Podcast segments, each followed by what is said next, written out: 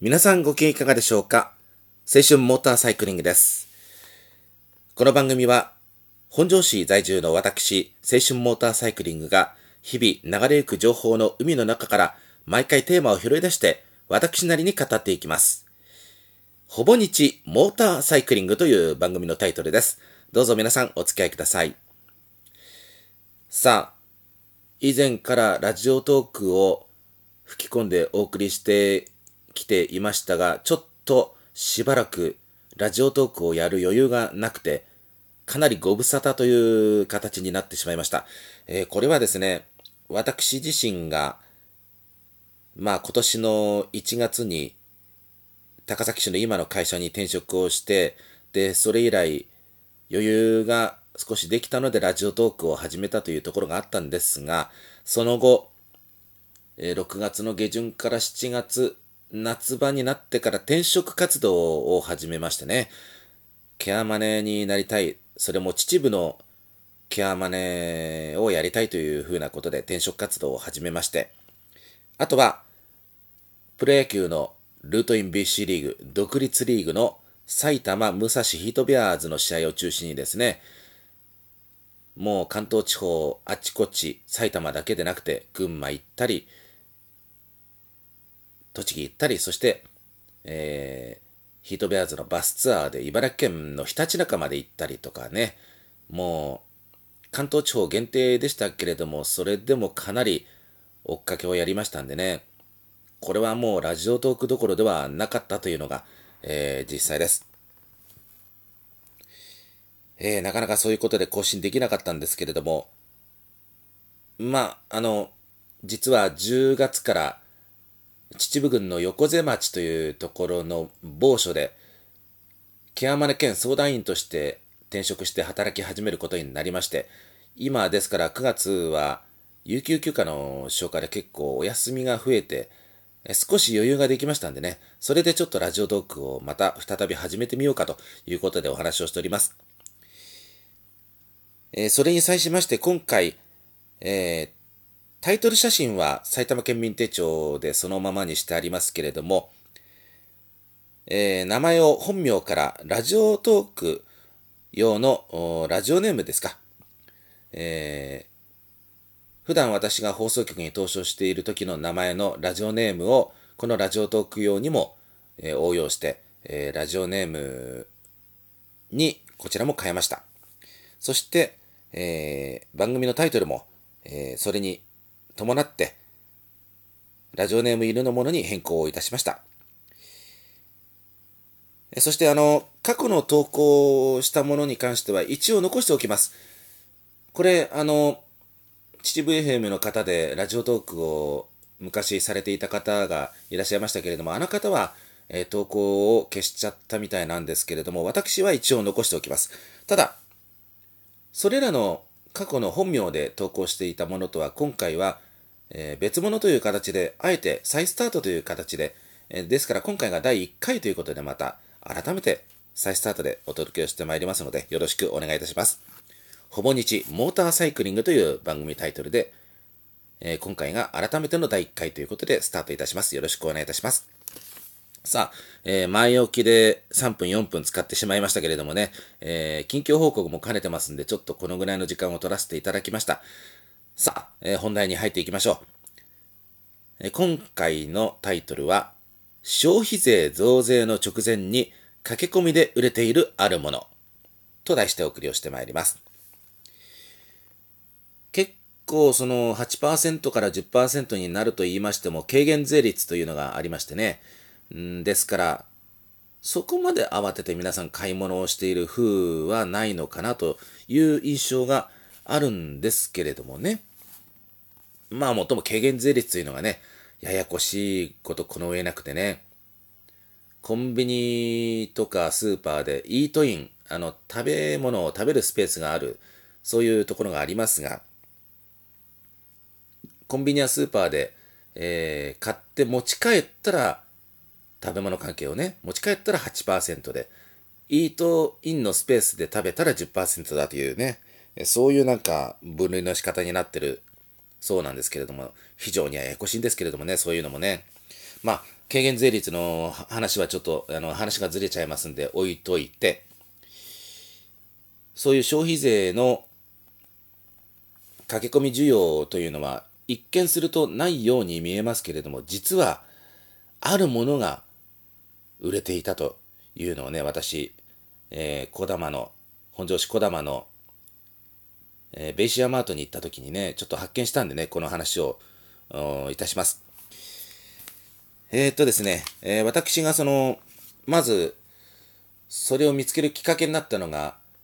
小玉の254沿いにある八尾港の隣にある、右隣にある100均、100円均一の、えー、ダイソーに行った時なんですけれども、今便利ですね。何でも電子レンジで調理ができるお料理用のグッズというのがあるんですよね。その中に、もちろんそのラーメン、袋麺を電子レンジで作れるという鍋も当然売ってましたけれども、それはすでに私持ってますんで、え、買わなかったんですけれども、そこで私が買ってきたのは、あの、パスタを、パスタを電子レンジで、えー、茹で上げられるという、え、形はね、ちょうど長方形の細長い形をした、その、プラスチックでできたタッパーウェアみたいな感じの白物でね、で、えー、四角い箱とそれから、えー、蓋がついていて、えー、ですから、その箱の中に、えー、まあ 100g か、もしくは 150g のパスタを入れて、で、お塩をちょいちょいちょいと、決められた量を入れて、それから、えー、っと、水を一定量入れて、で、蓋をしないで電子レンジにかけるんですよね。蓋をしないで電子レンジにかけて、えー、っと、茹で上げ時間が7分だったら4分か5分ぐらいプラスして11分か12分ぐらいレンジでチンをして、そうすると茹で上がるんですよね。そうすると、茹で上がった時に初めて蓋をカパッとつけて、あとは、あの、インスタント焼きそばのお湯切りの要領でお湯を切って、そして盛り付けて、まあ、あとはパスタソースをつけるなりなんなりして食べるという、そういう形のそういうグッズがあるんですよね。パスタを電子レンジで作れるグッズっていうのがあって。で、これ、奥行きの狭いターンテーブル式の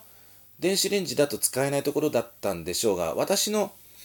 今家にある電子レンジというのがね、あの、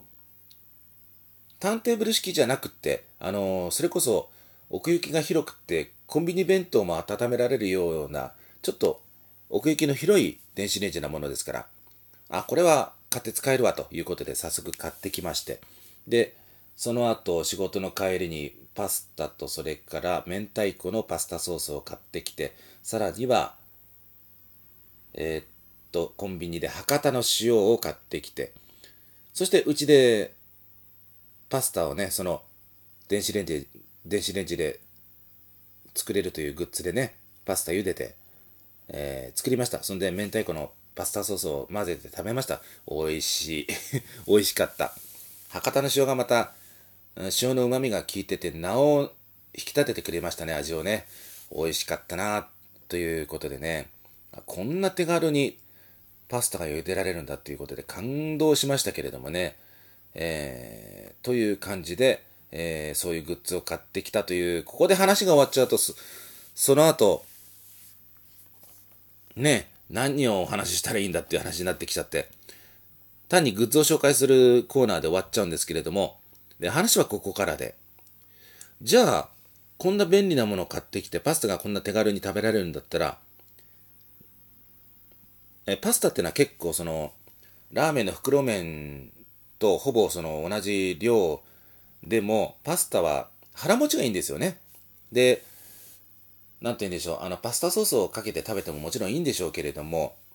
あのさっき言ったように、あの、博多の塩とか、お塩自体に旨味があるものだったら、パスタを茹でて、それこそ、茹で上がったパスタを追い切りしてすぐそれで食べても、その、塩の旨味で食べられるぐらいなんで、本当あの、ふりかけか何かをね、パラパラっと、パスタに混ぜて食べたらもう十分なんですよね。明太子のふりかけとか買ってきて。ということで、あの、じゃあ、パスタを大量にちょっと仕入れてこようということでね、今日、今これお話ししてるのがね、えー、9月の今は18日の水曜日の夜の9時半過ぎで今お話をしておりますけれども、えー、夕方過ぎ、もう日が暮れてからかな、えー、小玉のベシアマートに行ってきたわけですよ。そうしたらですね、あの、パスタが、もうほとんど品薄になってましたね。えー、売り切れまではなってませんでしたけれども、あの、特にその、100g ずつ束ねてある、その、パスタが、えー、っと、100g×4、4束入りで98円ってベイシアってすごく安いんですけれどもね、それの売れ行きが非常に良かったというね、後のものはそんなに売り切れてるものはなかったんですけれども、パスタのとこだけ品薄になってたんですよね。ということはどういうことかというと、みんな考えてることはおそらく同じで、消費税が上がるし、これはやっぱり食費から削らなきゃもうあと削るとこないだろうということでね、えー、みんな考えることは同じなんですね。やはりパスタで腹持ちよくしてちょっと、あのダイエットにもなるし、お腹をちょっと満たそうということで、パスタを消費税が上がる前にどんどん買い込んでいると。で、先ほど私が言いましたように、その電子レンジでパスタが茹でられるそういうグッズも今はあるし、それでパスタだけたくさん買い込んだ人が多かったんだなというのがね、よく分かったわけなんですがね。まああの、他のスーパーをいろいろ回ったわけじゃないんで、えー、あくまでその小玉のベイシャーマートだけ見た状況なんで、これが他のスーパーでも同じようなのかどうかは分かりませんけれども、やっぱりあの、こういうところで生活防衛って皆さんなさってるんだなっていうことに関心をしたというお話でございました。さあ、12分が近づいてきております。えー、久しぶりのラジオトークの引き込み、えー、今回はここまでとさせていただきます。最後までお聴きいただいてありがとうございました。今回はこの辺で失礼いたします。皆さんごきげんよう。さようなら。